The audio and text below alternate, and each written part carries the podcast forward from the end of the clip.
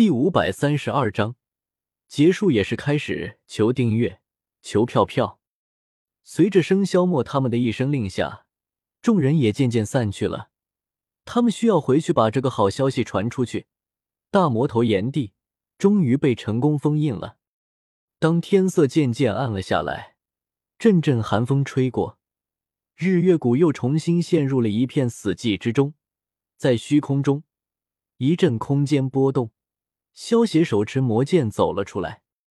这一次炎帝的封印这一场戏，除了是萧邪自导自演的以外，其他的事情全都是真的。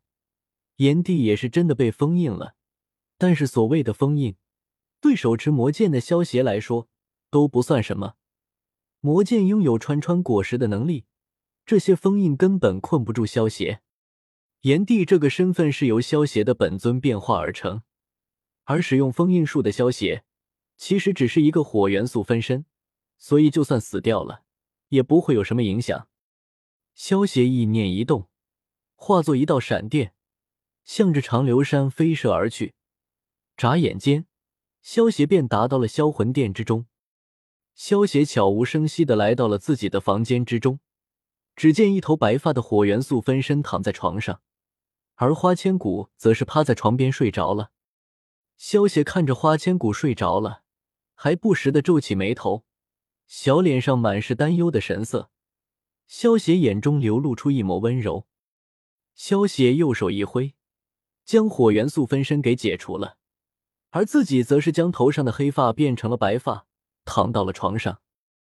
看着花千骨睡梦中还皱起的眉头，萧邪有些怜惜的伸出右手。将他轻轻抚平。嗯，萧大哥，你醒了，真是太好了，还好了。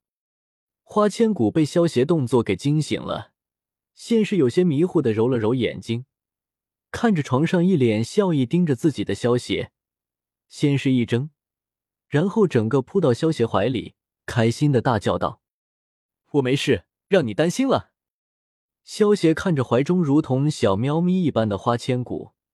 笑着摸了摸他的小脑袋，萧大哥，我去叫师傅过来。他如果知道你醒了的话，一定会很开心的。花千骨趴在萧邪怀里，享受着差点失去的温暖。过了一会，才反应过来，对萧邪说道：“不必了，为师已经过来了。”就在这时，一道有些戏谑的声音突然从门外传来。接着就见生肖墨推开房门走了进来，看到花千骨趴在萧邪怀里，生肖墨眼中闪过一丝笑意，然后笑道：“臭小子，我就知道你命大，肯定死不了。现在感觉如何？”虽然说生肖墨满脸戏谑之色，但是萧邪知道，生肖墨其实心中还是非常担心自己的，否则也不会自己的房间里刚有些动静。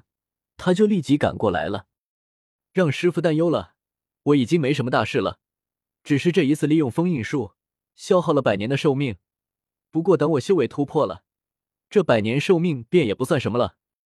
萧邪一脸不在乎的笑道：“为师就喜欢你这种自信的性子。”生萧墨见到萧邪满脸淡然的模样，心中的内疚和自责也消散了一些。萧邪，此次你不惜耗费百年寿命封印炎帝，拯救了整个天下，所以为师你已经能够担下掌管长流的重任了。生肖墨脸色一变，严肃的说道：“师傅，你就饶了我吧。当长流掌门可是需要绝情绝义的，弟子可做不到。”萧邪看了一眼一旁的花千骨，苦笑道：“你这臭小子，等你当了掌门。”这门规还不是由你说了算？这件事情就这么定了，为师就不打扰你们了，先走了。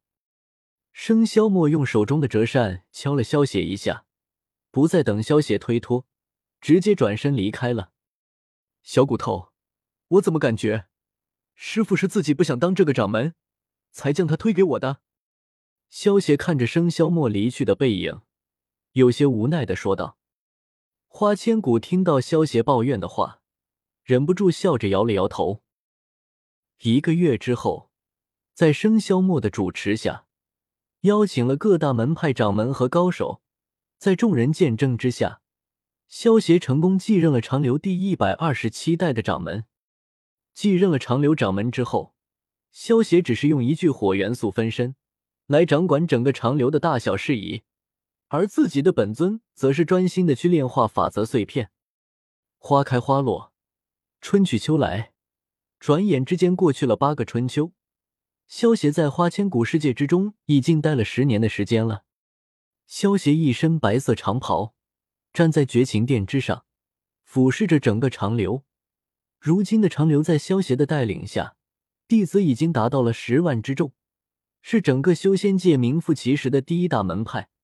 而且由于八年前萧协出手封印炎帝的事迹，如今的长留也是受万人敬仰。真美啊！萧协看着仙气缭绕的长留山，忍不住感慨道：“萧协哥哥，你在想什么呢？”花千骨走到萧协身旁，拉着萧协的手，好奇的问道：“我在想，什么时候和你生个孩子呢？”萧协转头看向花千骨，调笑道：“我我。”花千骨听到萧协的话，整个小脸都涨红了一片。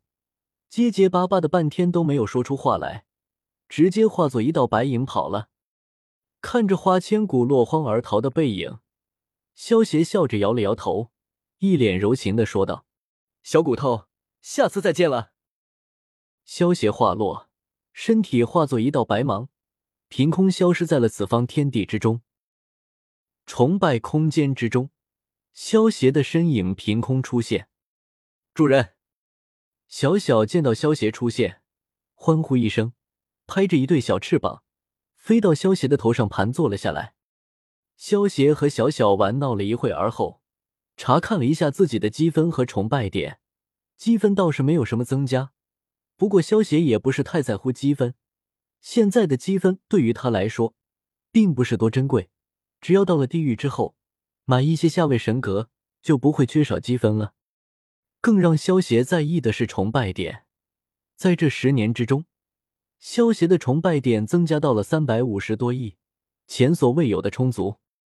萧协意念一动，将抽奖大转盘调了出来，花费了三百五十亿的崇拜点，然后使用气运掌控者的能力，进行了三次十一级的抽奖和五次十级的抽奖，伴随着一阵闪光灯无规律的闪动。最终，在萧协面前出现了两本技能书、两颗晶石、一张卡片、一瓶血液、一把剪刀和一块石盘。